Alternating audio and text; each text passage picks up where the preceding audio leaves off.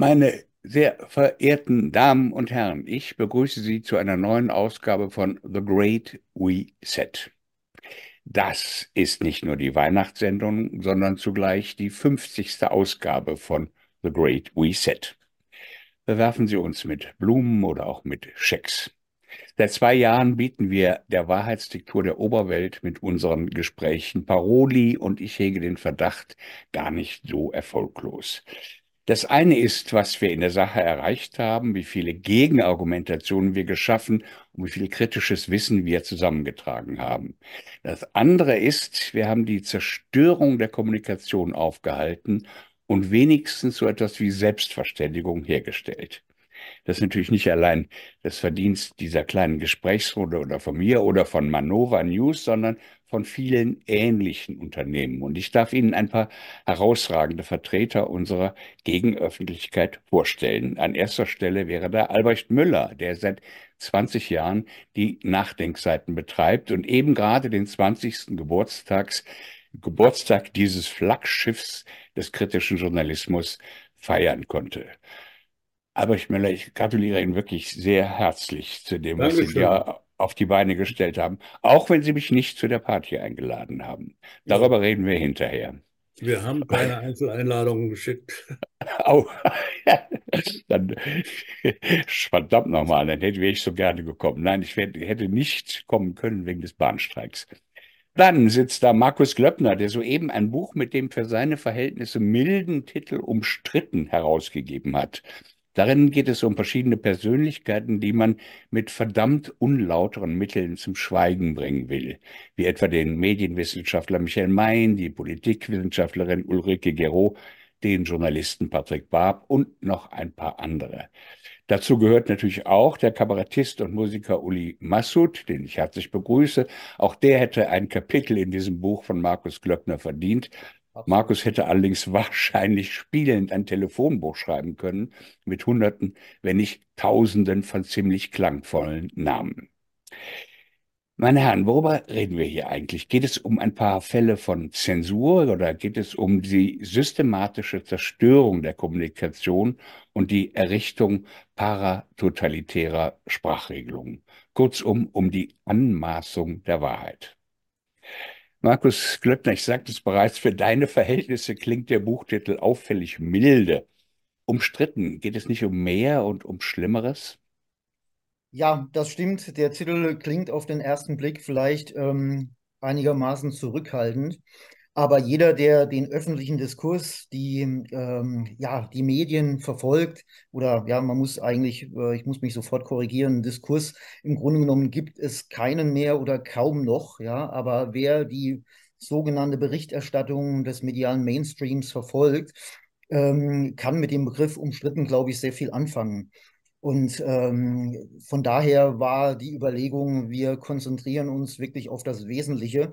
Und in diesem Wort liegt so viel ähm, verwurzelt, worüber wir sprechen werden und so viele Schieflagen, mit denen wir es zu tun haben, dass wir gesagt haben, ein Wort, das reicht aus. Ähm, und ja, es ist eben der Begriff umstritten. Und wie wir hier in der Runde wahrscheinlich alle wissen, jeder der, ich sage es mal etwas salopp, bei drei nicht auf den Bäumen ist, wird äh, von den großen Medien als umstritten bezeichnet. Etwas dezidierter ausgedrückt, jeder, der eine abweichende Meinung hat vom, vom Mainstream, jeder, der ein kleines bisschen zu weit abweicht aus diesem ganz extrem engen Meinungskorridor der großen Medien, ähm, der findet sich plötzlich in den Medien wieder und wird als umstritten bezeichnet, sofern er also eine bestimmte Flughöhe erreicht hat. Und die Personen kennen wir alle, ob das Ulrike Gero ist, ob das Patrick Barb ist, ob das Michael Mayen ist, Stefan Homburg und Friedrich Pörner oder wie sie auch alle heißen. Ja, auch Uli Massoud ähm, wurde, soweit ich weiß, als umstritten bezeichnet, der Künstler Jens Fischer-Rotrian und viele weitere mehr. Also ja, wir könnten jetzt aufzählen, äh, noch und nöcher. Und ähm, das Buch ist sozusagen, ähm, kann einfach nur einen Auszug liefern aus diesem ganzen Wahnsinn, mit dem wir es zu tun haben, holzschnittartig zusammengefasst. Mit Albrecht Müller habe ich ein umfassendes Interview geführt. Ähm, und ja, also wir sehen daran, dass ähm, im Grunde genommen der öffentliche Debattenraum existiert so gut wie nicht mehr. Und es geht darum, diesen, diesen neu entstandenen Raum, in dem fast nur noch die Meinung des Mainstreams vorkommt, zu bewahren, mit, mit Zähnen und Klauen zu verteidigen. Und ja, mit dieser Situation haben wir es zu tun. Es ist Ihnen wichtig, gerade jetzt, dass es weiterhin kritischen und unabhängigen Journalismus gibt. Dann unterstützen Sie Manova am besten mit einem Dauerauftrag und ermöglichen Sie dadurch weiterhin Beiträge wie diesen hier. Vielen Dank.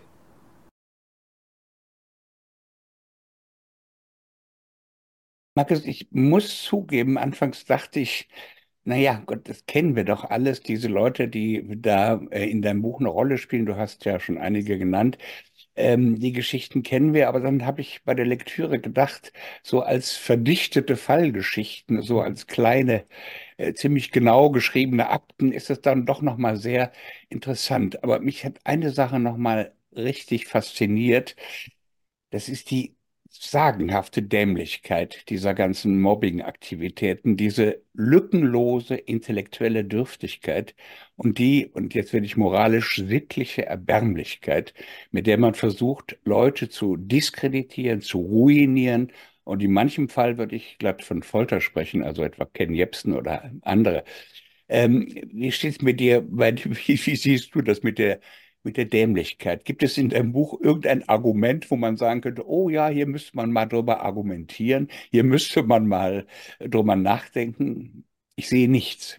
Nein, also es ist tatsächlich so, dass diese ganzen Angriffe auf kritische Leute, die etwa ja äh, auch den Krieg in der Ukraine perspektivieren und so weiter, äh, dass diese ganzen Leute ähm, sofort mit diesem Begriff umstritten oder auch ja, wahlweise andere Begriffe, Verschwörungstheoretiker und so weiter, ähm, gelabelt, geframed werden und dass diese Angriffe gerade dadurch gekennzeichnet sind, dass sie wirklich von absolut intellektueller Dürftigkeit sind. Also da gibt es keinen intellektuellen Unterbau, also überhaupt den Begriff intellektuell in den Mund zu nehmen mit diesen Angriffen verbietet sich im Grunde genommen. Also das ist einfach, äh, diese Angriffe sind substanzlos, ähm, ganz fragil, aber sie zielen eben darauf ab, einen propagandistischen Effekt zu haben. Und ähm, wenn wir jetzt über den Begriff umstritten sprechen, vielleicht sei das einfach auch nochmal explizit gesagt, dürfen oder sollen Journalisten, wenn sie jetzt einen Artikel schreiben, diesen Begriff verwenden. Nun, es, es kommt sozusagen darauf an. Wir haben einerseits eine deskriptive Ebene und dann aber auch eine sehr starke wertende Ebene. Und dieser Begriff wird nahezu immer auf wertender Basis äh, verwendet. Und wenn wir sehen, dass in einem Bericht, der äh, ein hohes Maß an Objektivität beinhalten sollte, ähm, dieser Begriff Verwendung findet, und dann muss man fragen, was passiert hier eigentlich? Warum greift die Redaktion nicht ein? Warum hinterfragt die Redaktion nicht, wie, können, wie kannst du als Journalist diesen Begriff hier gerade verwenden? Denn wenn wir diesen Begriff verwenden und konsequent wären, dann müssten wir als Journalisten diesen Begriff im Grunde genommen immer verwenden. Denn nahezu jeder, der in der Öffentlichkeit steht, ist auf die eine oder andere Weise umstritten. Aber genau das geschieht nicht. Dieser Begriff wird sozusagen weltanschaulich kontaminiert verwendet. Er wird immer so verwendet, dass nur eine bestimmte, ähm, nur, dass die Kritik nur in eine bestimmte Richtung geht, nur bestimmte Personen so klassifiziert werden. Und ja, dadurch wird eben klar, wir haben es nicht mit einer neutralen oder um ein hohes Maß um Objektivität bemühte Berichterstattung zu tun, sondern um eine ja wirklich weltbildhaft kontaminierte ähm, Berichterstattung, ein ja, Weltbildjournalismus, Zombie-Journalismus oder wie also, auch immer man das nennen will. Ich würde ja gerne was Wichtiges, was äh, ergänzen, was ich für wichtig halte, ist, dass diese Kampagnen ja steuerlich bezahlt sind. Also ich muss mir vorwerfen, ein Verschwörungstheoretiker zu sein. Ich habe dann gesucht, wann in meinem Leben habe ich irgendwann mal eine Verschwörung erzählt. Ist mir nichts eingefallen. Also das ist das eine. Und das Zweite ist, dass diese Angriffe auf uns, in diesem konkreten Fall auf die Nachdenkzeiten, vom Steuerzahler finanziert werden. Das heißt, wir haben ein Geflecht von, in diesem Fall sind es halt Abgeord ehemalige Abgeordnete der Grünen, die sich in einer Internetseite zusammengetan haben, die Zentrum Liberale Moderne heißen. Und die greifen nun auf der Basis und mit Hilfe von sehr viel Geld, da geht es nicht um, um fünfstellige Summen, sondern um sechsstellige Summen. Mit, also mit meinem Geld werde ich angegriffen sozusagen. Das ist ein, ein, neben der inhaltlichen Frage ist das ein skandalöser Vorgang, der mit Demokratie nichts mehr zu tun hat. Also äh, so, so schlimm war das in den 50er Jahren, in Adenauers Zeiten nicht mal, dass dass damit Steuergeld gegen andere mobilisiert worden ist.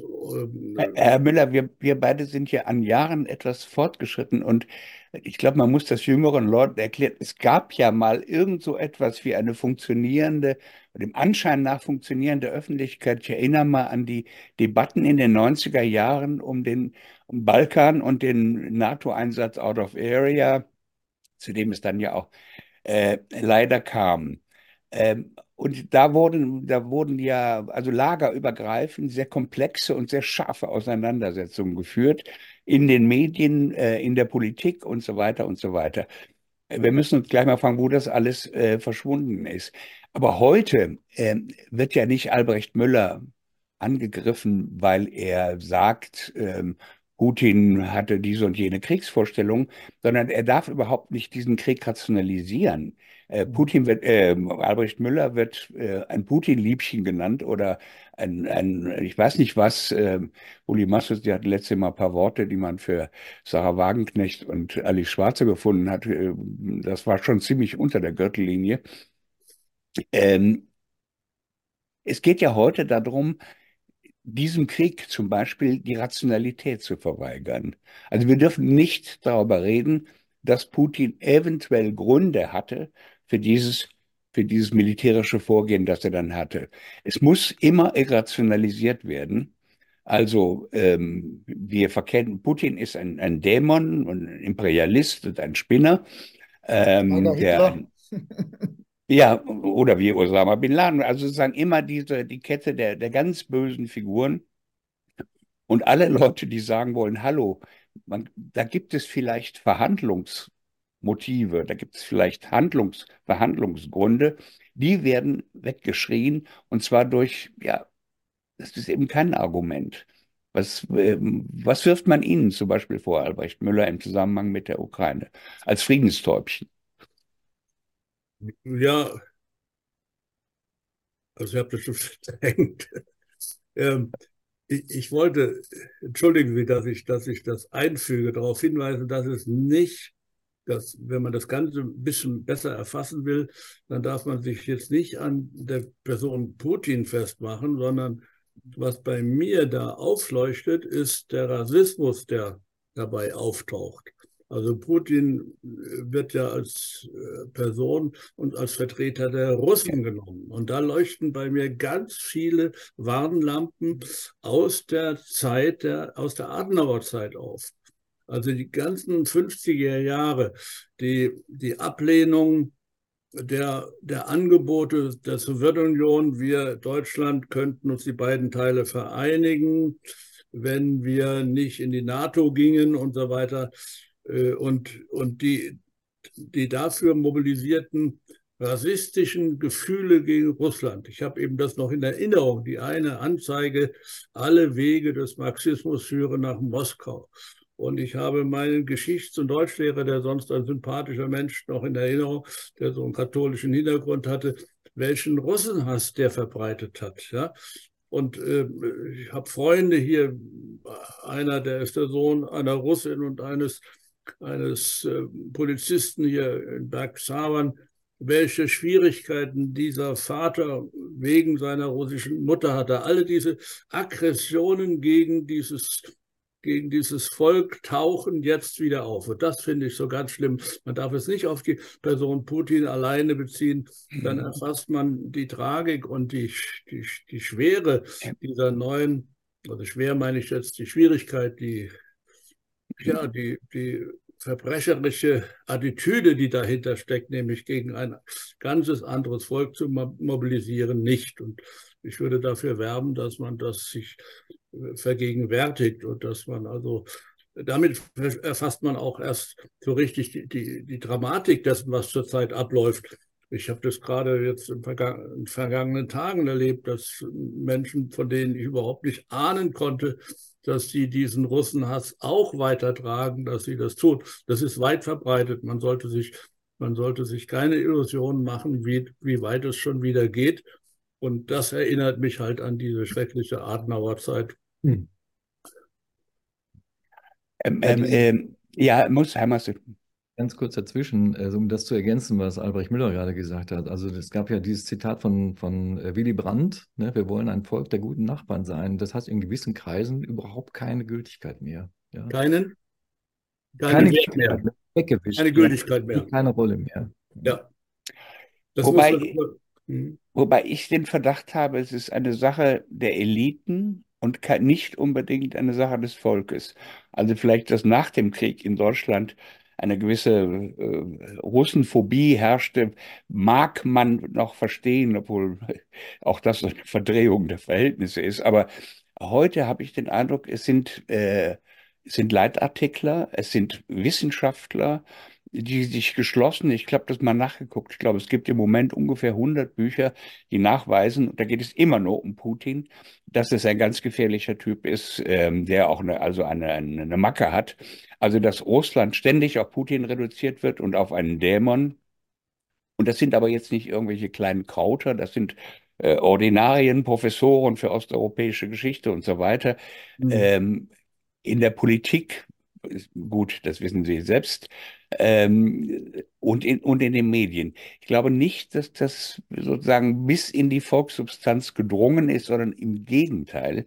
Welche, ich glaube, Anhaltspunkte, welche Anhaltspunkte haben Sie denn dafür, dass es nicht bis zum Volk vorgedrungen ist? Ähm, einfach wie ich, wenn ich mit Leuten rede, also mit völlig harmlosen Leuten, mit denen ich sonst gar nicht über Politik rede, es ist eine Daumenpeilung. Es ist, äh, hat überhaupt keine empirische Basis. Hm, okay. Ähm, aber es ist, ich sehe das, was in den Eliten da ankommt, und diese Eliten werden auch nicht mehr geschätzt. Also gut, das ist noch eine andere Sache. Also wenn ich kurz noch was einwerfen darf, ähm, also ich sehe das tatsächlich ähnlich wie Albrecht Müller. Ich kann auch durchaus nachvollziehen, was du sagst, lieber Walter. Ähm, ich denke, dass ähm, vor allen Dingen auf Seiten bestimmter Eliten diese, also ich will nicht sagen Russenhass, ja, aber eine Abneigung, ja. Und jetzt lassen wir mal dahingestellt, also natürlich gibt es transatlantisch geprägte Professoren, die eingebunden sind in Thinktanks und so weiter, die also auch eine, ja, eine Agenda irgendwo verfolgen. Ähm, aber lassen wir das mal beiseite. Ja, also es gibt auch mit Sicherheit ähm, Intellektuelle, ähm, die irgendwo eine Abneigung ha haben gegen Russland. So scheint mir das. Und ähm, in Teilen der Bevölkerung vielleicht auch, auch wenn ich hoffe, dass diese, ähm, ja, dass das eher wenige sind, ja. Ähm, aber die Frage ist, warum ist das so? Woher kommt das? Und ähm, ich glaube einfach, dass es wirklich ein grundlegendes Problem dahingehend gibt, dass es auch kaum eine echte Verständigung zwischen den Völkern gibt. Also natürlich gab es durchaus auch mal Austauschprogramme und so weiter. Ähm, aber da hätte eigentlich von Anfang an viel mehr getan werden müssen. Aber Russland war eben der Feind, ja, das war äh, der Kalte Aber Markus, Krieg. es ist doch getan worden, es beendet. Meine ich auch. Ja, ja, also, schon. Aber äh, ich meine, schau dir mal an, wie, die Situation mittlerweile ist. Ja, wir haben viel versucht oder es wurde viel versucht äh, in den 70ern, ja, 80ern einfach äh, gegen diesen Wahnsinn vorzugehen. Ja, dann in den 90ern. Ähm, aber wo sind wir jetzt? Ja, alles scheint zerschlagen. Und äh, das, ja, das ist unheimlich bitter. Ich glaube, das muss man auch mal feststellen, was kaputt gemacht worden ist. Es gab ganz viele Städtepartnerschaften und die sind systematisch schlecht gemacht worden. Also dieser erwähnte Freund, der pflegt noch eine Städtepartnerschaft zwischen Speyer und Kursk. Das ist beachtlich. Wir hatten hier eine Städtepartnerschaft, die meine verstorbene Frau von Köln hierher nach Anweiler mitgebracht hat. Wir waren in Moskau mit, mit der Klasse Anfang der 90er Jahre in einer Klasse und mit Lehrern und die waren hier. Das war ganz selbstverständlich und das ist auch futsch, nichts mehr da davon. Ja? Und zwar, muss noch mal sagen, in zwei Jahren Also Ja. ähm, das ist das, wo ich einfach nicht mehr, wo bei mir alles, ähm, das fasse ich nicht mehr, dass wir sind, also ich bin ganz wie Albrecht Müller sagt, im Geist, seit den letzten 50 Jahren im Geist der Verständigung aufgewachsen. Ich bin völlig überrascht worden von dem Kriegsgetrommel, also was speziell jetzt unser sogenannter Verteidigungsminister da ähm, anstellt. Äh, Das, das ist schon sagenhaft. Um den Versuch eines empirischen Belegs zu machen, ähm, Albrecht Müller, warum ich glaube, dass es nicht im Volk äh, angekommen ist. Wir hatten 2014 äh, die Maidan-Geschichten. Ähm, und damals äh, wurde die Tagesschau, die sowas wie Kritik überhaupt nicht kannte, mit, um in dem schlechten Bild zu bleiben, Lese, äh, Waschkörben von Leserbriefen überschüttet, dass das eine furchtbare Berichterstattung wäre. Und das hat man auch dann durch Umfragen festgestellt, ähm, dass die Leute sagten, also in die Unterrichtung über Ukraine und Russland, das war jetzt 2014, ist unerträglich und das glauben wir alles nicht. Ich glaube, davon ist noch was ähm, übrig geblieben. Naja, okay. Mhm. Uli Massoud, ich wusste es vorher, aber ich habe trotzdem nochmal die Probe gemacht. Googelt man Ihren Namen, schlägt Google vor, Uli Massoud und AfD oder Uli Massoud und Querdenken. Und natürlich sind Sie auch Verschwörungstheoretiker. Öffnen Sie uns doch mal Ihr finsteres Herz. Wir sind ja fast unter uns. Was haben Sie alles auf dem Kerbholz? Ja, ähm, seit dieser Corona-Nummer äh, das ein oder andere, ja. Ich kann es aber bei mir selber nicht finden. Ja? Also diese, diese Meldungen, die man im Internet über mich findet, äh, die kann ich, wenn ich mich selber irgendwie überprüfe, ähm, einfach irgendwie nicht bestätigen. Ich mache ähm, auch jetzt seit der Corona-Zeit genau das, ne, was ich jetzt seit 25 Jahren auf der Bühne mache, nämlich politisches Kabarett. Und daran hat sich nichts geändert, aber die Sicht äh, auf mein Programm ist irgendwie eine andere geworden. Ja. Hm. Und das Thema ist ja, ihr habt ja eigentlich schon alles gesagt. Ne? Also wer, wer heute nicht im sogenannten Mainstream mitschwimmt, der kriegt auf die Mütze. Ja. Hm. Und ähm, also jetzt besonders krass, wir haben jetzt gerade Ukraine behandelt, aber besonders krass finde ich es jetzt gerade auch im ähm, Nahostkonflikt. Ja, da ist es ja sogar so, also wenn ich mich, sagen wir mal, pro israelisch äußere, ne, bekomme ich von den Palästinensern auf die Mütze. Sage ich was Positives zu den Palästinensern, gibt es von den Israelis. Wenn ich gar nichts sage, kriege ich von beiden auf die Mütze. Ja, also man kann eigentlich als Kabarettist nur noch alles falsch machen. Das ist äh, die Situation. Ja. Mhm. Uli, kannst du mal vielleicht erzählen, was gerade so deine Erlebnisse waren in der schönen Stadt Trier? In der schönen Stadt Trier, ja. Genau. Wo Immerhin Was Marx da Geburtsstadt. Ja, ganz genau. Ähm, Dazu da gab es Folgendes. Da gibt es also eine, eine Künstlerin, eine Schauspielerin, Regisseurin, Joja Gosch, die hat ein Festival initiiert, ja, für Friede, Freude, Freiheit und äh, hat mich angefragt, äh, ob ich da als Kabarettist spielen würde. Ja, klar, mache ich gerne. Ne? Und ähm, ja, dann äh, hat die ähm, Joya Plakate entworfen und hat die dann in so einem queeren Zentrum aufgehängt, wo die öfter mal schon Inszenierungen abgeliefert hat. Und da haben dann Leute aus dem queeren Zentrum den Namen Uli Massoud gelesen und den Namen äh, Jens Fischer-Rodrian. Ja. Da ging bei denen gleich der Hut hoch. Ja. Also das kann ja wohl nicht sein, dass ihr hier Nazis auf die Bühne lasst. Also im Prinzip so, das ist ja immer der Tenor. Ja. Dann gab es wohl gleich Anrufe bei der, bei der Stadt oder Stadtverwaltung, Bürgermeister, Kulturamtsleiter. Und dann hat man äh, Frau Gosch zu einem persönlichen Gespräch äh, gebeten und äh, darauf gedrängt, dass man uns auslädt. Ja. Wollte sie aber nicht. Also die ist einfach der Meinung, wir haben ja ein Grundgesetz und Artikel 5 gibt es da auch. Ne? Da gibt es auch die Rede von Kunstfreiheit und so. Und dann nimmt die sie ernst und die wäre nie auf die Idee gekommen, irgendwie Kollegen zu canceln. Ja. Dann äh, wurden die Kontakte der Stadt irgendwie eindringlicher. man denkt, ja, also wenn die uns nicht ausladen würden, dann würde man die Mittel streichen, ne, mit denen zumindest unsere Auftritte ähm, unterstützt würden. Ähm, ansonsten würde man unsere Auftritte hinnehmen, hat er aber auch gleichzeitig gesagt, dass die Zusammenarbeit für die Zukunft dadurch doch einen schweren Schaden erleiden würde. Ja. Aber Joya ist irgendwie standhaft geblieben, super, und hat letztendlich dazu geführt, also Markus, du hast ja einen Artikel darüber geschrieben, ne, in Nachdenkseiten auch, Und äh, das ist auch sonst irgendwie ähm, ziemlich viral gegangen, die, die ganze Sache. Mit immer demselben Erfolg. Ja, wenn solche Sachen stattfinden, dann sind die Abende einfach ausverkauft. Ja. Mhm. Das ist ein ganz wichtiger Punkt. Also vielleicht ja, sollten wir das wirklich auch mal betonen, was diese ähm, großen Medien oder ja bestimmte Vertreter großer Medien anscheinend noch nicht verstanden haben. Je mehr sie mit Dreck werfen, je mehr sie versuchen zu skandalisieren, wo einfach kein Skandal ist, je mehr sie zu einem Empörungsgejaule anstimmen, umso mehr finden die Leute diese Kritisierten gut. Umso mhm. mehr Zulauf gibt es, umso besser werden die Veranstaltungen besucht, ähm, umso mehr werden die Nachdenkseiten oder andere alternativen Medien konsumiert, weil viele mittlerweile verstehen, auf welche manipulative und propagandistische Weise manche ja, Medien und Journalisten vorgehen. Ja, wenn ich den Uli Massoud jetzt als umstritten, als AfD-nah oder als äh, basisnah ähm, bezeichne, und ähm, dann weiß jeder, der ja, eine halbe Gehirnzelle hat, dass ähm, ja, der Uli Massoud vermutlich ein guter Mann ist und äh, dem man mal zuhören sollte. Ja, mhm. ähm, von ich daher, also das ist wichtig. Ja. Ich kann jetzt nicht widersprechen. Ich kann äh, in dem Zusammenhang vielleicht noch ein anderes Beispiel kurz erwähnen, nämlich in Ettlingen. Ettlingen. Genau, also äh, da war ja die ähnliche Situation. Da hätte ich einen Auftritt gehabt am 24. Februar 2024. Und dann haben wir im Sommerurlaub diesen Jahres einen Anruf bekommen von dem Kulturamtsleiter.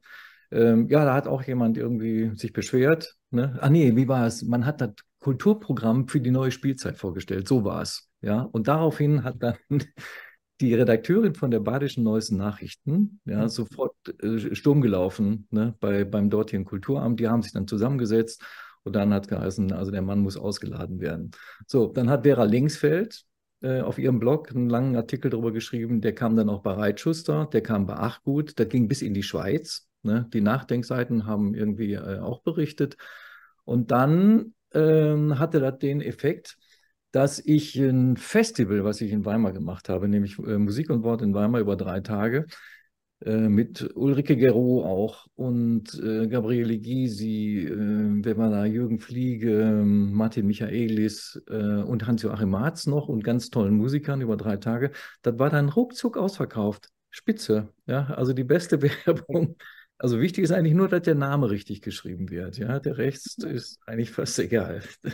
Ja, du hast gerade was äh, super Gutes angesprochen oder super Wichtiges ähm, wie Journalisten hier vorgehen. Also, dass eine Redakteurin dann offensichtlich ähm, aufgrund ihrer eigenen Haltung, ja, ihrer eigenen politischen Ansicht oder ihrer eigenen, ja, wie auch immer, ähm, ideologischen Brille ein Problem sieht, wenn sie den Namen liest. Und dann geht es los, ja. Dann werden Behörden kontaktiert. Bei Michael Main war es dann die Universität ähm, wo die Süddeutsche Zeitung eben Anstoß gefunden hat an Äußerungen von Michael Mein und ähm, dann die Universität kontaktiert hat mit einer Presseanfrage. Und ähm, ja, wenn man dann auf der anderen Seite, also auf Seiten einer Uni oder ja, einer Stadt oder wie auch immer, keine Leute sitzen hat, die bereit sind, in diesen Kampf reinzugehen und zu sagen, äh, es gibt kein Problem. Ich stehe dazu. Dieser Mann äh, tritt hier auf oder dieser Mann ist hier Professor und dabei bleibt es auch. Ähm, und dann kann das für die Betroffenen sehr schnell auch dann ja unangenehm werden. So machen, ganz genau. Und was ich jetzt auch erlebe, wenn ich das noch kurz irgendwie sagen darf, in Ettlingen gab es diese Reaktion sofort auch. Ja? Also die erste Mail, die ich bekommen habe, war von einem CDU-Abgeordneten äh, mhm. in Ettlingen, der geschrieben hat, so geht es ja gar nicht. Ja? Der hat daran noch sofort äh, sein, sein Abo gekündigt bei den Badischen Neuesten Nachrichten, Bürgermeister geschrieben und so weiter und so weiter. Mhm. Und äh, es gibt jetzt eine Bürgerinitiative in Ettlingen und die haben das Casino, das dortige Casino gemietet und ich spiele jetzt am 24. Februar in Ettlingen im dortigen ah, Casino. Ja. Das finde ich super.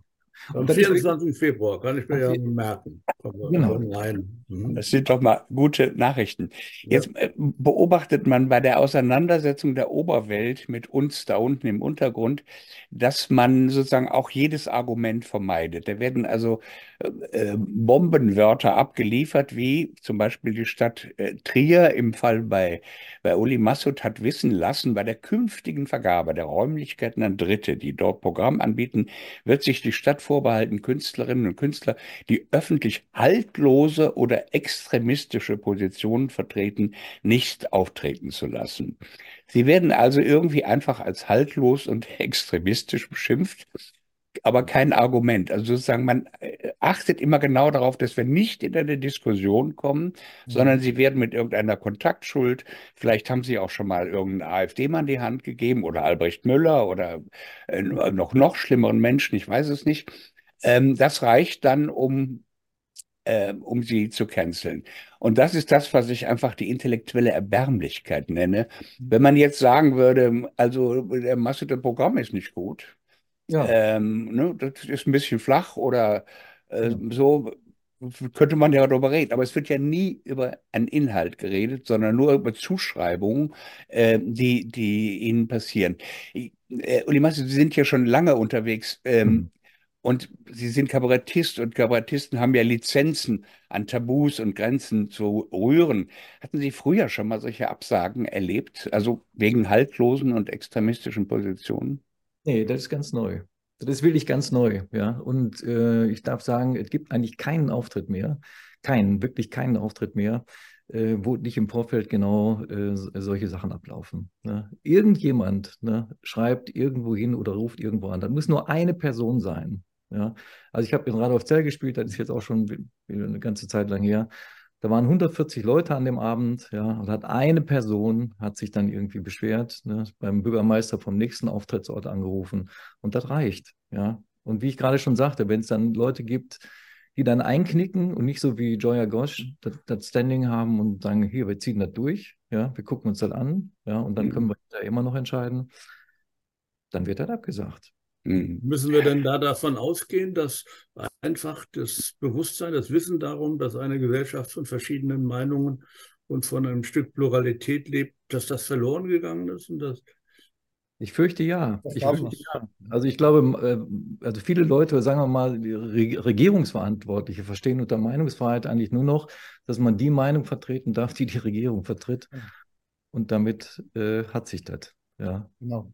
Also mir Also fällt wenn, gerade wenn, wenn ich mal Also- als Ältester hier in der Runde daran erinnern darf, was man, was man uns in den 50er Jahren in der Schule zugemutet hat. Also ich habe das mal beschrieben, einen, glaube ich, in, den, in dem Interview mit dir, das, ähm, Markus, dass wir hatten einen Mathematiklehrer, der war von den, der Nazizeit direkt in der gleichen Schule übernommen worden. Da, in der Nazizeit war er Direktor der Schule in Heidelberg. Und dann wurde er auf uns losgelassen und er wurde losgelassen mit unendlichen Kriegsgeschichten statt Mathematikunterricht. Ja.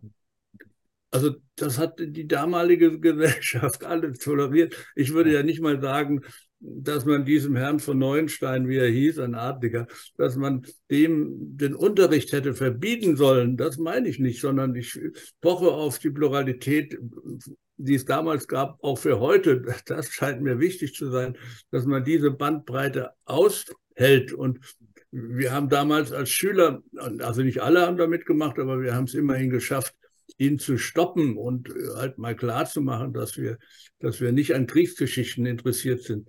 Das, so, sowas muss doch heute auch denkbar und möglich sein, dass, dass diese, dieser Austausch funktionieren kann und dass es diese verschiedenen Meinungen in dieser Gesellschaft geben kann und dass sich alle auch so äußern können, wie sie denken. Ähm, gut, gibt Genau. Grenzen, klar. Ich sehe die noch ein bisschen weiter. An diesem Beispiel wird es sichtbar. Ich würde also äh, auch, auch akzeptieren, dass jemand wie, wie dieser damalige Lehrer halt seine Kriegsgeschichten erzählt und dass sich dann der Widerstand daran festmacht. Mhm. Ähm,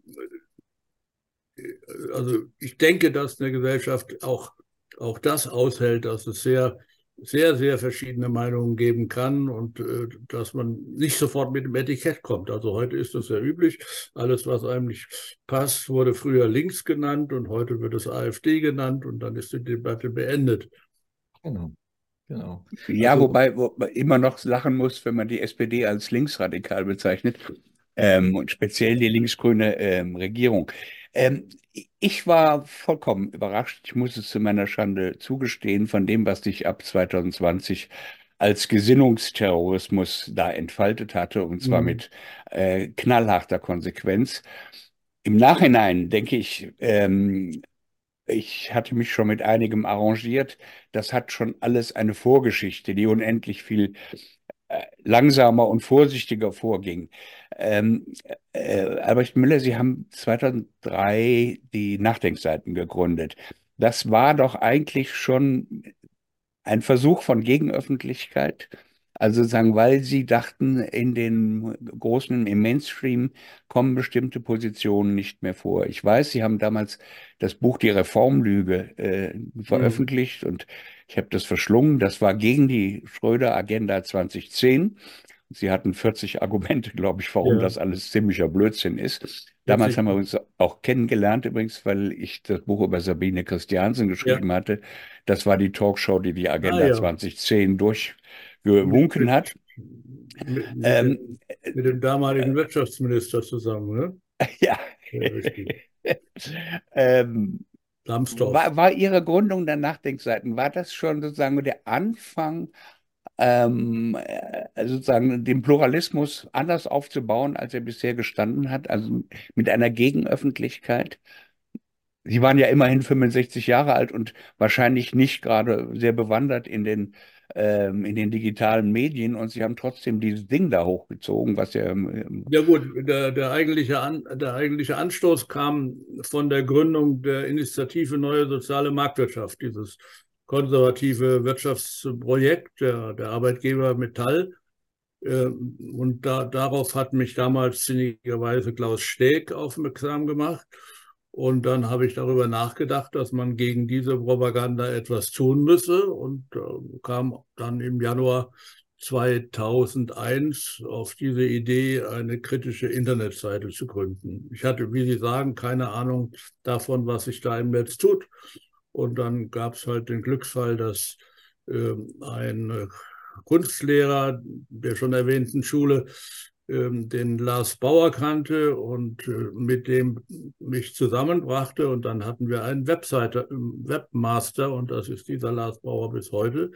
Der hatte mehr Ahnung, von, vom Netz als ich. Äh, ich habe dann die inhaltliche Seite programmiert und dann habe ich meinen damaligen Freund Wolfgang Lieb dazu überreden können, mitzumachen. Die Gewerkschaften, die ich vorher angesprochen hatte, waren nicht so klug äh, zu erkennen, dass das eine wichtige Sache wäre, gerade wenn, wenn man an, an den Anstoß, nämlich die Gründung der Initiative Neue Soziale Marktwirtschaft denkt, die, die ja ein antigewerkschaftliches Projekt war. Also die hätten, Gewerkschaften hätten schon auf die Idee kommen können, dabei bei so etwas mitzumachen, haben sie aber nicht. Und deshalb äh, habe ich dann mit Wolfgang Lieb begonnen. Das, der, der, Anlass war ganz klar. Der Anlass war diese, diese Kampagne, die mit, immerhin mit 50 oder 100 Millionen gestartet haben ja der Arbeitgeber und äh, es war ein kleiner Versuch dagegen zu halten. Es war aber auch ein Versuch gegen den, gegen den medialen Mainstream, ja, der ja, sich doch weitgehend der Sache angeschlossen hat.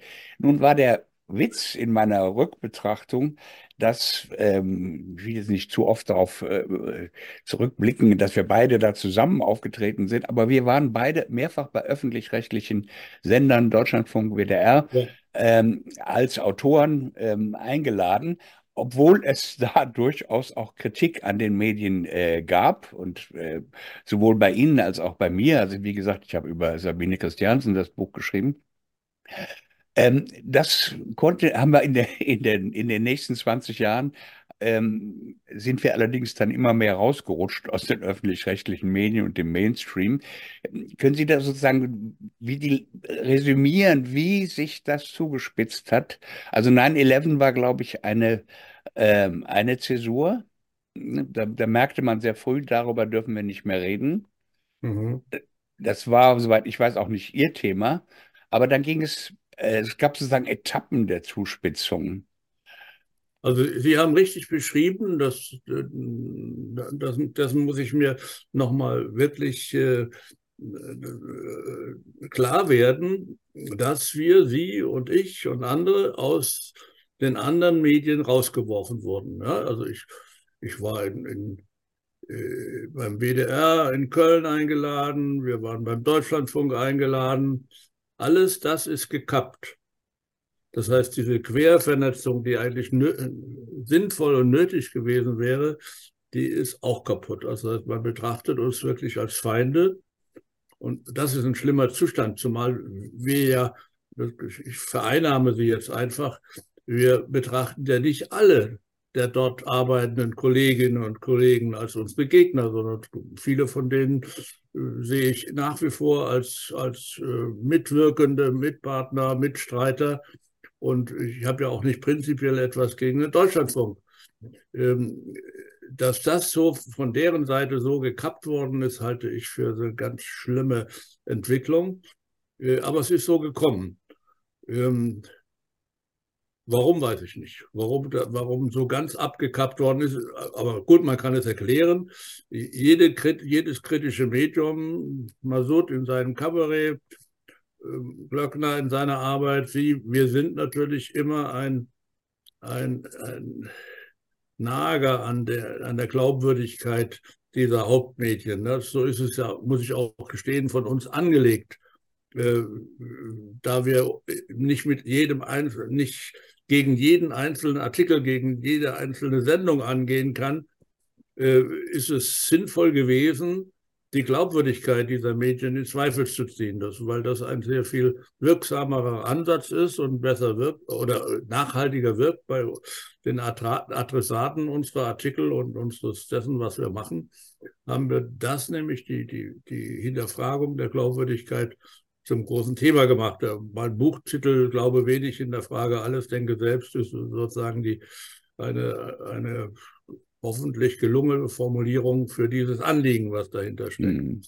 Und das geht natürlich an den Nerv dieser Hauptmädchen, das muss man sehen. Ich würde gerne was einwerfen, und zwar drei Dinge, um anzuknüpfen an das, was wir vorhin gesagt haben. Ähm, das Schlimme ist ja nicht, dass es da draußen Leute gibt, Bürger gibt, die sagen, mir passt nicht, was der Uli Masud sagt oder mir gefällt überhaupt gar nicht, was die Nachdenkseiten schreiben. Ich finde das schlimm oder äh, das ist unerhört oder wie auch immer. Das ist ja gar nicht das Problem. Das gehört ja zum Pluralismus und jeder darf natürlich und soll auch die alternativen Medien und kritische Kabarettisten kritisieren. Das Problem dieser Zeit ist, dass es Leute da draußen gibt, und dazu gehören eben auch Journalisten, denen es nicht reicht zu kritisieren, die also sich nicht im Sinne von Demokraten auf, auf in der öffentlichen Arena ähm, stellen und ähm, da ihr Gefecht ausliefern, sondern dass sie als Heckenschützen agieren, dass mhm. sie also ja im Denunziantenmodus teilweise äh, agieren, anrufen, Empörungsanrufe und so weiter. Mhm. Und das Ziel ist immer, die Person, die etwas sagt, was ihnen nicht passt, aus dem öffentlichen Diskurs auszuschließen. Und das ist meines Erachtens ein absolut antidemokratischer Geist. Diese Leute verkaufen ihre Taten mit den schönsten Worten. Es geht ihnen ja nur um die Wahrheit. Und sie wollen eben nicht, dass Unsinn in der Öffentlichkeit verbreitet wird, gefährlichen Unsinn und so weiter. Ähm, diese Meinung dürfen sie natürlich haben aber es geht oder diese Meinung geht ganz oft an der Realität vorbei. Letzten Endes geht es nur darum, dass ihnen die Ansicht des anderen nicht gefällt. Und, ähm, und der soll mundtot gemacht werden. Jetzt gab es gerade, ich habe es gerade gelesen, eine aktuelle Umfrage, repräsentative Umfrage. Etwa 40 Prozent, über 40 Prozent, wenn ich es richtig im Kopf habe, der Deutschen haben Angst, ihre Meinung frei zu sagen. Mehr. Das ist für eine Demokratie ein Befund, der unerträglich ist. Ja, also man könnte fast sagen, jeder Zweite in Deutschland traut sich seine Meinung nicht mehr offen zu sagen. Ähm, da, ja, also wenn wir das hören und sehen, dann ist es, ist es doch evident, dass hier etwas passiert ist, was einer Demokratie hochgradig abträglich ist. Und wir können das an ganz vielen Stellen beobachten. Und ich mache das jetzt mal konkret an einem Beispiel, was mir aufgefallen ist. Vor kurzem gab es die Sendung Wetten das. Da ist der Thomas Gottschalk, ja, war nochmal auf der Bühne, äh, große Halle, ich glaube, es waren zweieinhalbtausend Leute. Und da hat Gottschalk mittendrin einen, ach, ich würde sagen, lauwarmen, unproblematischen politischen Witz gemacht. Und zwar hat er gesagt, wenn ich es richtig hinbekomme, ja, in der Schweiz geht es ja von alleine bergab, in Deutschland brauchen wir Politiker, die dafür sorgen, dass es bergab geht. Ja, so. Kann man jetzt drüber lachen oder auch nicht. Jedenfalls war es so. Ähm, ein wirklich hochinteressanter, hochinteressanter Moment in der Sendung, also mit absoluter, ähm, ähm, ich sag mal, mit einem Analysewert, ja, wie bei einem Live-Sozialexperiment. Es hat fünf Sekunden gedauert, bis das Publikum in der Halle richtig losgelacht hat. Fünf Sekunden lang. Und ich habe diese Szene gesehen, habe da nochmal zurückgespult auf YouTube, habe mir die Szene nochmal angeguckt und nochmal und gedacht, irgendwas stimmt hier gerade nicht. Und dann ist es mir aufgefallen, wir haben es mit einem, ich würde mal sagen, politisch hochgradig verunsicherten Publikum zu tun. Yeah. Da sitzen zweieinhalbtausend Menschen, also mit, ja, ich sag mal, langer Demokratieerfahrung. Und sie trauen sich nicht loszulachen in dem Moment, ja, wo sie den Witz verstanden haben, was bei diesem einfachen Witz im Grunde genommen nach einer halben Sekunde oder einer Sekunde der Fall hätte sein müssen sondern man merkt, man spürt richtig, wie einer auf den anderen guckt. Ja, in der Soziologie spricht man vom generalisierenden anderen. Ja, man will sich erst vergewissern, wie der Nachbar reagiert. Ist es opportun, jetzt zu lachen? Ist das in Ordnung oder sollte ich mich besser zurückhalten? Und nicht anderes war, nicht anders war es auf der Bank bei äh, Thomas Gottschalk, bei den Gästen. Da saß Sebastian Schweinsteiger oder Bastian Schweinsteiger, ja, der Fußballspieler, saß neben Gottschalk. Er hat sich in dem Moment, als Gottschalk diesen Witz gemacht hat, zurückfallen lassen auf das Sofa mit verschränkten Armen. Also alleine die Körperhaltung, ja, plötzlich geht dieser gestandene Fußballspieler, geht Go. zu Distanz, ja, äh, in Distanz zu Thomas Gottschalk und fängt dann auch so ein bisschen eben dran an zu, lach, zu lachen. Und da merkt man einfach, also dass Menschen, prominente, aber auch normale Bürger verunsichert sind und dieses aktuelle, äh, diese aktuelle Umfrage mit den 40 plus Prozent ähm, untermauert das auch nochmal. Ja?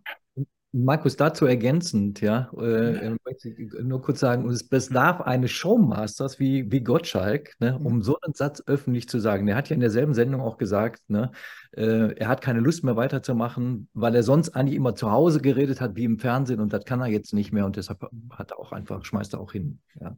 Genau. Aber genau. er hat, glaube ich, vom Spiegel dafür einen Artikel bekommen, dass er auch, glaube ich, jetzt zum Staatsfeind avanciert ist, ja. wegen dieser letzten Bemerkung. Jetzt ist ähm, auch Gottschalk umstritten. so ja, schnell geht's. Das, das, hat wieder alles irgendwas Irrsinniges. Ich ähm, hätte jetzt, wenn wir dieses Gespräch vor fünf Jahren, wenn ich das sehen würde, würde ich sagen, was sind das für Typen? Die haben doch echt alle einen Knall. ähm, unsere, unsere Wirklichkeit ist auf eine Weise, hat sich verengt und es geht ja auch nicht um, um Demokratie und es geht darum, dass sozusagen die, die, die, die Standards, die, Prinz, die billigsten Prinzipien abendländischer Moderne mal kurz außer Kraft gesetzt worden sind. Also was Wissenschaft betrifft, was betrifft, was Pluralismus betrifft, was oh. Demokratie, Meinungsfreiheit, Grundgesetz und so weiter, all das ist also, ist mal kurz abgesagt, also wegen äh, Personalmangel wahrscheinlich oder so, ich weiß es nicht. Ja, da, da ähm, wollte ich mal auf einen Aspekt noch hinweisen, oder Entschuldigung. Äh, nein, nein, bitte, bitte. Ich wollte auf einen Aspekt hinweisen, es ist abgesagt und so weiter, das klingt so neutral.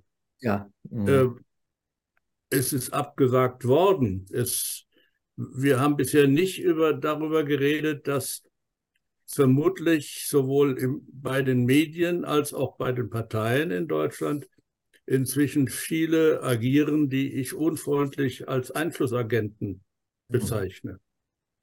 Darüber können wir doch nicht hinweggehen. Und um das verständlich zu machen, versetze ich mich immer gerne in die Lage derer, die diese Einflussagenten installiert haben oder steuern. Also wenn ich CIA-Chef wäre, dann hätte ich auch gesagt, also wir müssen in allen wichtigen Ländern, möglichst in allen, aber in allen wichtigen Ländern müssen wir dafür sorgen, dass unsere Interessen von den Parteien, und zwar von jeder Partei, wahrgenommen wird und auch von den Medien. Und also hat man angefangen, halt bei die CDU, das war sowieso nicht so schwierig, und die CSU, dann hat man es mit der SPD geschafft und hat die SPD anfangs der 90er Jahre in einer wichtigen Frage, zum Beispiel dann mit militärischen Auslandseinsätzen, umgedreht. Ich war damals im Bundestag und habe das noch im Ohr, wie ein Kollege, der an der Spitze dieser Bewegung stand, jedes Mal, wenn er von der internationalen Konferenz mit anderen Kollegen in Europa zurückkam, in der Fraktion dann erzählt hat, dass man überhaupt nicht verstehe in, in, bei anderen Sozialdemokraten, dass die deutsche äh, Sozialdemokratie nicht bereit ist, ihre Hand zu reichen für militärische Interventionen der Bundeswehr zusammen mit anderen in anderen Ländern. Ganz klare Aktion von Einflussagenten. Das ist dann über die die Agenda 20 oder beim Thema Agenda 2010 ganz ähnlich gelaufen. Und dann hat man es bei den Grünen gemacht. Da hatten wir doch, wir hatten doch nicht die Idee, dass die Grünen mal äh, repräsentiert werden von Marie-Louise Beck und, und Ralf Füchs. Schon mhm. bei 2014 beim Maidan, da waren die dort. Ja? Wer hat die denn dahin geschickt in die Ukraine? Und dass sie dann so berichten. Und ich glaube, wir können nicht daran vorbei, an diesem, diesem, was andere dann Verschwörungstheorie nennen. Ich nenne es einfach die normale Analyse dessen, wie man sich Einfluss verschafft, wenn man genügend Einfluss, genügend Geld hat. Und das ist bei den Parteien und es ist auch bei den Medien dann so geschehen. Und also es ist doch nicht selbstverständlich, dass dass in der, die Süddeutsche Zeitung äh, so umgedreht worden ist kann mir doch keiner erzählen, dass das von alleine geschehen ist. Und äh, dass wir in Deutschland keine, keine plurale Presse mehr haben, also jetzt rede ich von Printmedien, dass die, die hochgradig konzentriert sind. Das ist nicht gerade von außen gesteuert, aber ist halt durch die ökonomischen Verhältnisse so gelaufen. Aber dass dann einzelne Personen dort installiert werden, die für diesen inhaltliche Ausrichtung sorgen, davon muss man leider eingehen, ausgehen. Und das ist, wenn man sich in die Lage des CIA-Chefs oder der dortigen Personen, die dafür tätig sind, versetzt, dann ist das auch ganz logisch. Das hat das überhaupt nichts Verschwörungstheoretisches an sich, sondern es ist die normale Aufgabe, so wie sich diese Weltmacht versteht, dass sie ihren Einfluss halt auch in Parteien und Personen und in Medien installiert. Und das haben sie gemacht.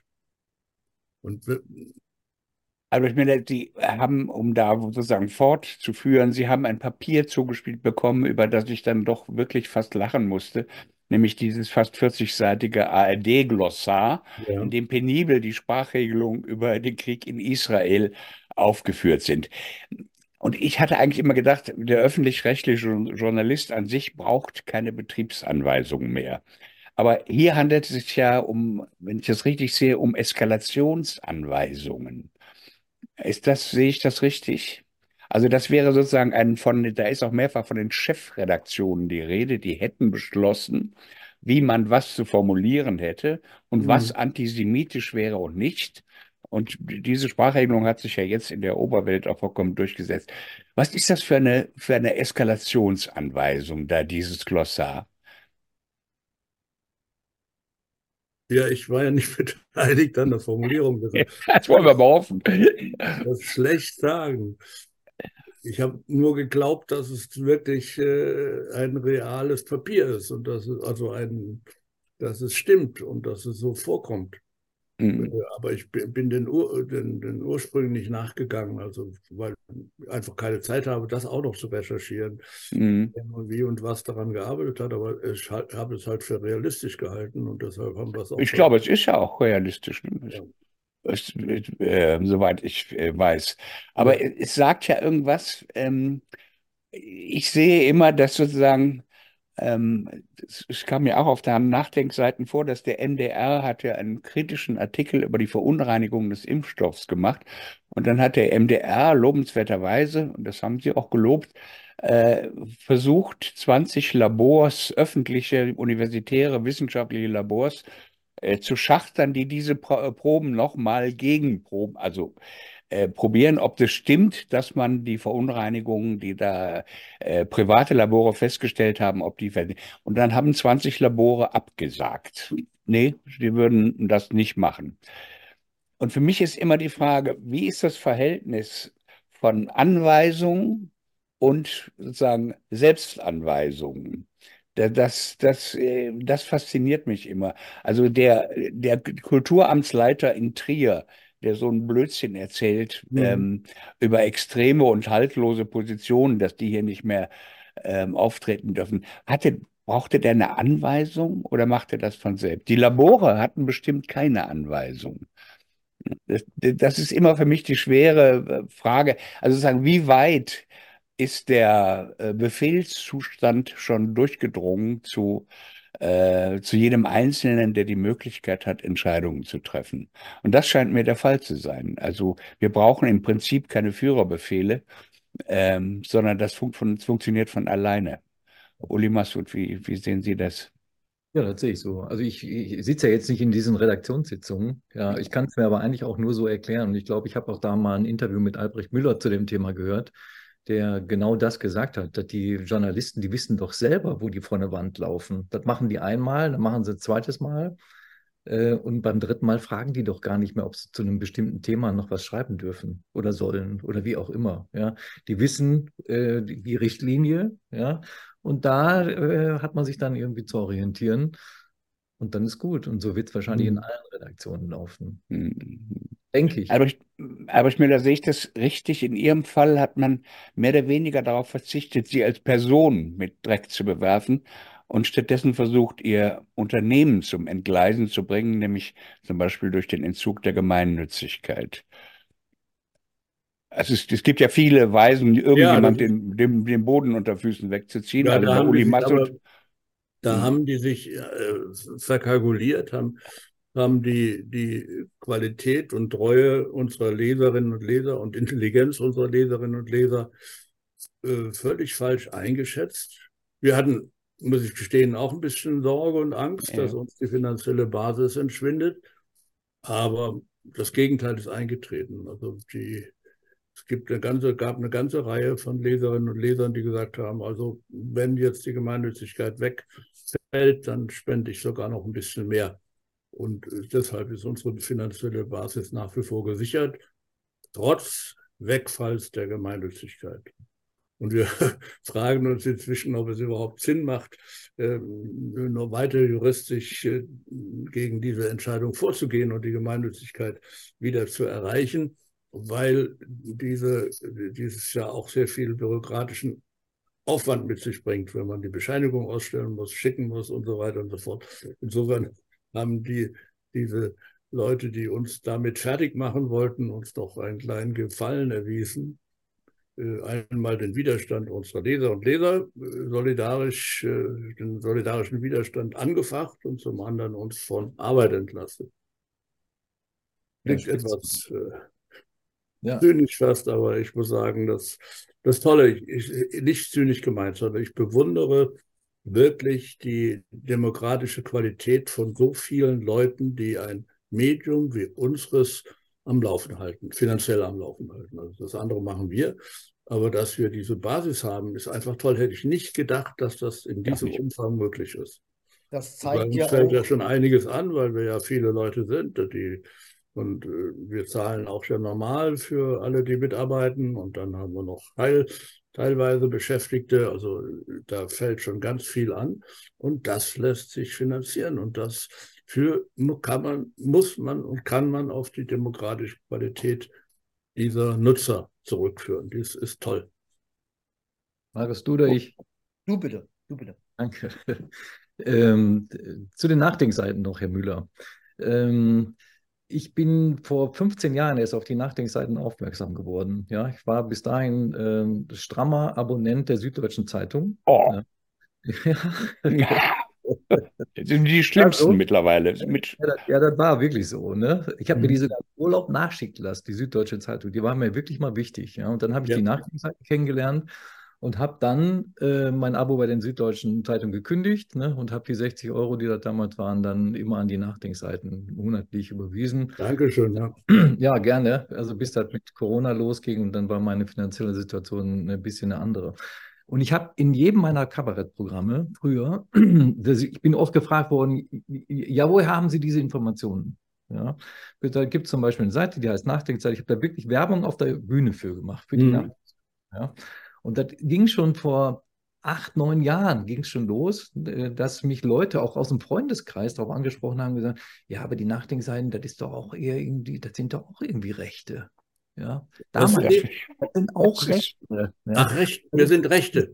Ja, das ist wirklich, das ist schon bestimmt sieben Jahre ist das bestimmt schon her. Aber ich sage mal, wie, wie kommst du denn darauf? Also, wie, du kennst doch die Geschichte von Albrecht Müller, du weißt doch, wo der herkommt und so. Ja, aber ich habe jetzt wieder hier was gelesen und so. Also, das war so eine komische Stimmung, die damals schon irgendwie, also für mich so zu gären begann. Ja, und die Angriffe sind ja nach wie vor geblieben. Und deshalb finde ich das super, ja, was ihr mit den Nachdenkseiten macht, ja. Und dass äh, Florian jetzt auch irgendwie in der Bundespressekonferenz vertreten ist, das ist ja mhm. spitze. Ja.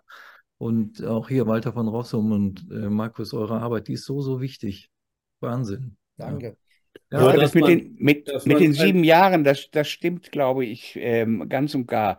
Damals fing das an, das hatte auch mit der Linken zu tun, also der Partei Die Linken, äh, die sich äh, sozusagen im Kampf gegen rechts verschworen hatte und alles auf rechts framte, ähm, was sich, äh, bei drei auf den Bäumen war. Oder was eine andere, äh, in eine andere Position war. Das ist wirklich älter, das kann man bei, bei äh, Michael Mayen und so weiter, ähm, äh, wurde an ihm auch exemplifiziert, der Antisemitismusvorwurf und so weiter. Ken Jebsen ist, ähm, wäre das erste Beispiel, den man ähm, auf eine Weise gemobbt hat, weil er angeblich Antisemit sei und ähm, weil er einmal eine etwas blödsinnige Bemerkung gemacht hat, aber im privaten Zusammenhang, egal. Das wurde damals ähm, tatsächlich ein, ein ähm, äh, eine, eine, eine Etikettierung, die, die funktionierte, um kritische Leute fertig zu machen. Kurz, Markus, du wolltest es sagen. Ja, genau. Ich wollte auch was einwerfen. Und zwar, ähm, wenn wir uns jetzt mal so, ich sag mal, zurücklehnen und als Analysten von außerhalb auf diese Gesellschaft schauen würden und würden sagen, wir gucken jetzt einfach mal, wie sieht denn da das Mediensystem aus? Und wir gucken da mit einem kritischen Blick drauf. Dann würde ja erstmal auffallen, dass es etablierte Medien, große Medien, Leitmedien gibt und dass es überhaupt alternative Medien gibt. Albrecht Müller hat jetzt beschrieben, ja, dass äh, viele Leute gesagt haben, gut, wenn euch jetzt äh, aus Gründen die Gemeinnützigkeit aberkannt wird, dann äh, unterstützen wir euch eben mit mehr Geld. Ähm, das zeigt ja, dass es hier Menschen gibt, die einen Wert darin erkennen, ähm, in der Existenz alternativen Medien und eben diese konsequenterweise unterstützen. Und ja, ohne erstmal zu werden, rein analytisch, ist das ja ein interessanter Fakt. Wie kann es sein, dass wenn es ja, sogenannte Qualitätsmedien gibt, die aus ihrer Sicht pures Gold den Bürger anbieten, dass hm. diese Bürger dieses pure Gold nicht annehmen, sondern Sturm laufen wegen der Rundfunkgebühren und so weiter und stattdessen ja viele alternative Medien unterstützen und dass es überhaupt so viele alternative Medien gibt. Alleine das, wenn man nur darauf guckt und das sieht, zeigt ja schon, dass etwas massiv im Argen liegen muss in dieser Gesellschaft beziehungsweise in diesem Mediensystem. Das ist äh, genau das, worauf ich noch hinaus wollte. Wir sollten sozusagen auch mal aus der Opferrolle raus. Ähm, wir haben unheimlich viel geleistet. Ähm, also äh, mal abgesehen davon, dass wir, glaube ich, bei den großen Themen unserer Zeit zu 95 Prozent schlicht und einfach recht hatten. Vielleicht sind es auch 97 Prozent oder 92 Prozent. Ich muss mich eigentlich für gar nichts mehr entschuldigen. Ich kann mich jetzt nur noch hinstellen und sagen, äh, Leute, ich habe hier ungefähr 1000 Seiten geschrieben und sonst viel Sendungen gemacht. Bitte sagt mir, wo der Fehler ist. Ich sage euch nicht mehr, wo euer Fehler ist. Den habe ich schon oft genug beschrieben. Ihr seid dran. Und wir haben wir werden immer mehr in meiner Wahrnehmung. Äh, Uli Massert, wie, wie, sehen Sie das? Ist das, ähm, es ist auch wieder nur eine Daumenpeilung. Also ich sehe die Zahl der Ungeimpften und Tom Lausen hat dann nochmal irgendwie gesagt, es gibt wahrscheinlich 14 Millionen gefälschte Impfpässe. Da kommen wir so an die 30 Millionen, die sich bemerkbar gemacht haben, also auf eine gewisse Weise, die sind nicht auf die Straße gegangen. Äh, wir sind sehr viele mittlerweile und ähm, wir kennen uns noch nicht alle und dafür dienen ja auch solche Gespräche, um sozusagen den Kreis zu erweitern. Wie sehen Sie das, Uli Masse? Werden wir mehr ähm, und wer ist wir? Ja, ist wir. Ja, wir werden auf jeden Fall mehr. Mit wir würde ich sagen, das sind die Leute, die kritisch auf die äh, Politik schaut, ja, überhaupt die Gesellschaft, die Entwicklung kritisch schaut. Da würde ich sagen, das sind wir. Ja. Und wenn ich es jetzt konkret an mir und an meinem Kabarettprogramm festmachen soll, dann äh, kann ich sagen, dass bei den letzten Auftritten niemand mehr aus dem Programm läuft. Ja was äh, vor zwei Jahren, ne, also ähm, der Ukraine-Krieg, wann Februar, läuft ja jetzt schon fast zwei Jahre, ja, mhm. auch ganz anders war, ja, wenn Thema Ukraine angesprochen wurde, ne, und dann einfach nur versucht habe, eine andere Sicht irgendwie reinzubringen mhm. in dieses Thema, sind die Leute aufgestanden und haben den Saal verlassen. Hat protestiert, ja? Weg, einfach weg, ja, mhm. ne, haben dann hinterher noch Mails geschrieben und so. Und das erlebe ich jetzt nicht mehr. Und das finde ich eine sehr schöne Entwicklung. Mhm. Ich also, sehe nachdenkliche Gesichter im Publikum. Ja. Und äh, auch Leute, die mich hinterher irgendwie darauf ansprechen, die sagen, ähm, ist nicht unbedingt meine Meinung, ne, die sie in dem, dem Punkt vertreten haben, aber ist ja nicht schlimm, aber ich denke mal drüber nach. Und, und das finde ich doch super. Also ich würde das auch bestätigen können für einen bestimmten Kreis von Menschen. Wie es mit dem allgemeinen Volk aussieht, da habe ich meine große Zweifel und werde manchmal sehr, richtig sehr traurig darüber, äh, was man feststellen muss. Denken Sie doch mal daran, dass der Bundesverteidigungsminister der populärste, nach diesen Messungen, also jetzt unterstelle ich mal, dass nicht alles gefälscht ist, nach den Messungen ist es der populärste Politiker in dieser Reihe von zehn, die da gemessen werden. Mit plus 1,4 oder was oder 1,6. Und dann erscheint noch irgendeiner da auf der Plusseite und alle anderen sind negativ. Also wenn, wenn dieser Minister, der, da verzweifle ich ein bisschen, also der ist, ich finde, dass er als Person so nicht sympathisch ist, aber vielleicht können sich so viele Leute mit ihm identifizieren, das kann ja sein. Aber seine Äußerungen müssten doch zum Widerstand reizen. Und dass der trotzdem so populär ist, das irritiert mich sehr. Und deshalb habe ich ein bisschen weniger Hoffnung, ein bisschen weniger Glücksgefühl bei der Entwicklung unseres Einflusses. Den halte ich doch nicht für so dominant, dass er die Mehrheit schon erreicht. Stellen wir uns vor, Albrecht Müller, man könnte Sie wählen auf dieser Liste. Ähm, da, da bin ich mal gespannt, was dabei rauskäme. Aber 1,4 plus ist, entspricht dann irgendwie einer 3 minus und das ist der beste Politiker. Ähm, ich finde das irgendwie nicht so eine Erfolgsmeldung. Äh, die, die äh, mich, mich fasziniert, ähm, die, das ist, ein das ist ein Missverständnis. Auf der ganzen Latte gibt es zwei Personen, die positive Werte haben und dazu mhm. gehört er in herausragender erster Stelle und alle anderen, bis einschließlich Wagenknecht und, und Scholz, haben Negativwerte. Also das ist schon eine eindeutige Position gewesen für ihn. Mhm. Man kann das alles für falsch halten, okay, und dann würde meine Intervention jetzt auch irrelevant sein, muss ich sagen. Aber ein bisschen, ich, ich fürchte, dass halt die, ja, das alte Thema, was wir vorhin schon angesprochen haben, dass der grundlegende Russenhass durchdringt und dass dann jemand, der sagt, wir, wir müssen kriegstüchtig werden, dass das doch noch so viele Leute mobilisiert und so viele Leute sympathisch finden, das ist schon beunruhigend. Ja, ich glaube, ein relativ ähm, interessanter und verlässlicher Indikator oder relativ verlässliche Zahl ähm, dürften meines Erachtens die Wahlergebnisse sein, ja, und die aktuellen Umfragen, also unter der Prämisse, dass die Umfragen korrekt sind.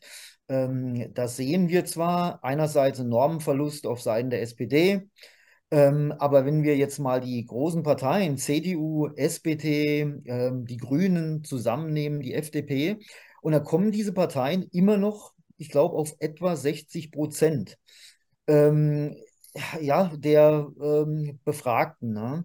Ähm, und das ist schon erstaunlich. Also ich meine, man kann jetzt da drauf schauen wie auf ein halbes Glas Wasser und sagen, ja, das Glas Wasser ist halb voll oder halb leer, das ist doch gut oder schlecht, dass es einerseits ja 40 Prozent oder ja, wie viel auch immer dann gibt, die nicht diese Parteien wählen. Und aber ähm, ich glaube, es gibt in Deutschland halt immer noch das, was ich als einen Speckgürtel bezeichne. Ja, also es gibt immer noch relativ viele Menschen, denen es gut geht und die sich auch weigern, nach links und nach rechts zu schauen. Ähm, ja, also wie geht's anderen, sondern die einfach auf sich gucken, die seit Ewigkeiten die CDU wählen oder die SPD wählen und äh, wahrscheinlich mit Tagesschau sozialisiert sind und daran hängen und ähm, daraus ihre Realitätskonstruktion ziehen. Ähm, ja, man kann jetzt streiten, eben wie viele das sind oder darüber diskutieren. Ich frage mich das auch immer wieder. Aber es scheinen noch relativ viele zu sein und gleichzeitig aber auch schon relativ viele, die sehr kritisch sind. Mhm. Wir zum Schluss noch die eine Frage, wie soll man all das nennen, worüber wir jetzt gesprochen haben? Das Abschalten von Menschen, das Canceln von Meinungen, der Terrori Meinung, der Wahrheitsterrorismus, der ja sozusagen auch mit äh, polizeilichen Mitteln und mit äh, juridischen Mitteln durchgesetzt wird und politischen Mitteln und militärischen Mitteln. Was ist das für ein Zustand? Ist das jetzt irgendwie eine Art äh, äh, komische Zeit oder steuert das auf was zu? Müssen wir uns alle noch viel wärmer anziehen?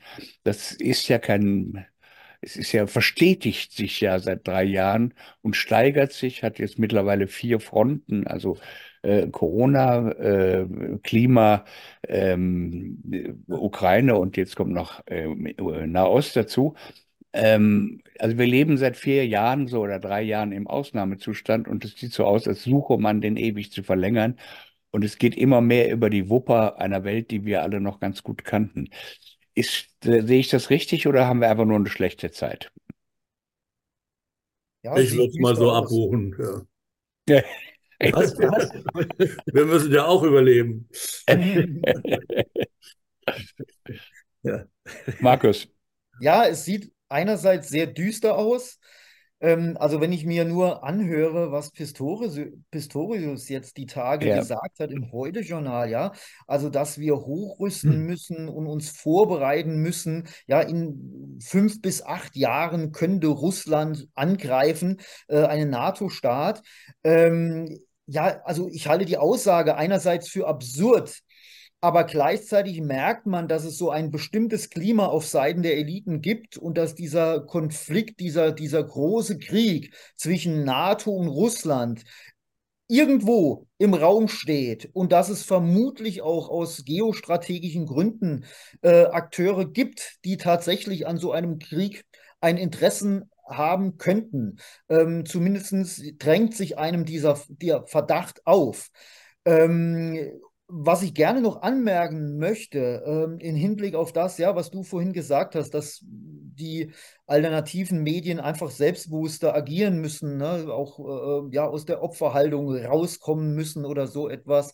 Ähm, in der Auseinandersetzung mit meinem Buch und mit den Leuten, die dort angegriffen werden, habe ich festgestellt, dass alle diese Personen, die jetzt im Buch vorkommen, etwas gemeinsam haben. Also sie wurden teilweise wirklich massiv angegriffen, werden noch immer massiv angegriffen, aber sie haben Rückgrat bewiesen und sie haben sich nicht unterkriegen yeah. lassen. Ja, sie haben sich in den Kampf reingestellt und gesagt, nein, ich stehe zu dem, was ich sage. Und ich glaube, das ist elementar für die heutige Zeit, dass wir uns nicht so verhalten wie die Bürger ähm, oder Teile der Bürger, die dabei Wetten das zu sehen waren, die sich erstmal vergewissern, wie der andere denkt und was der sagt, sondern dass wir alles selbstbewusst unsere Meinung sagen und natürlich vor allem als Journalisten, dass wir das schreiben, ja, was wir schreiben müssen. Und wenn wir aus, aus dieser Position agieren, ähm, dann kann man tatsächlich auch ähm, etwas Positives erreichen im Hinblick auf das ja, große Gesamtklima, glaube ich.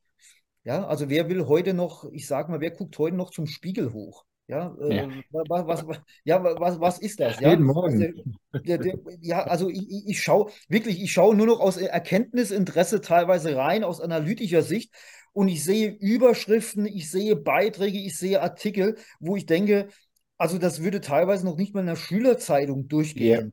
Und ähm, ja, dessen müssen wir uns einfach im Klaren sein und dass die alternativen Medien auch enorm an Drehmoment gewonnen haben, an Qualität gewonnen haben, ja. Auch wenn da natürlich auch noch viel im Argen liegt, da kann man auch ganz viel kritisieren, selbstverständlich.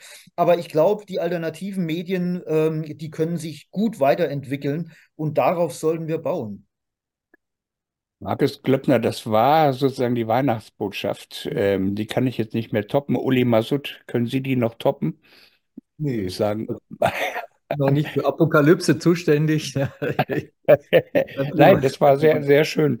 Äh, meine Herren, Uli Masud, Albrecht Müller, Markus Glöckner, tausend Dank. Ähm, ich wünsche Ihnen trotz allem oder wegen allem frohe Weihnachten Vielen Ja, Dank. und auf ein, auf ein nächstes Mal.